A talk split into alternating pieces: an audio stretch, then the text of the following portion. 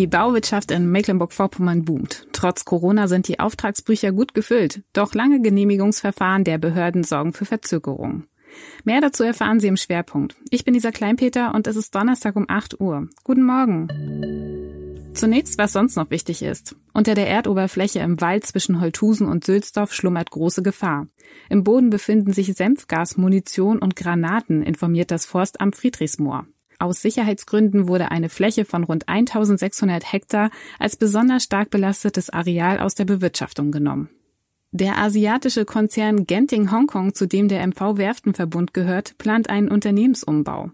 Dieser soll zur Lösung seiner Finanzprobleme führen. Die MV-Werften hoffen auf 570 Millionen Euro aus dem Wirtschaftsstabilisierungsfonds. Das Geld reiche aus, um den Finanzbedarf bis April 2021 zu decken. Es bestehe die Hoffnung, dass bis dahin der Kreuzfahrtmarkt wieder anspringe.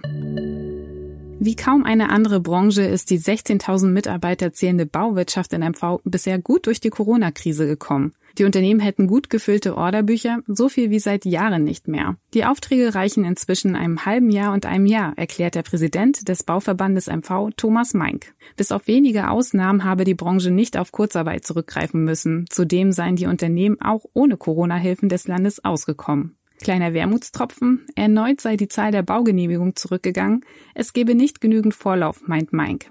So würden in den Ämtern Anträge nicht bearbeitet oder verzögert, weil das entsprechende Fachpersonal fehle. Dabei mangelt es an Arbeit nicht. Bei schnelleren Genehmigungsverfahren könnten die Unternehmen deutlich mehr Aufträge gewinnen, sagt Präsident Mike. Die Baubranche befürchtet, dass die Auswirkungen der Corona-Krise auf den Bau zeitversetzt in etwa ein bis zwei Jahren durchschlagen werde.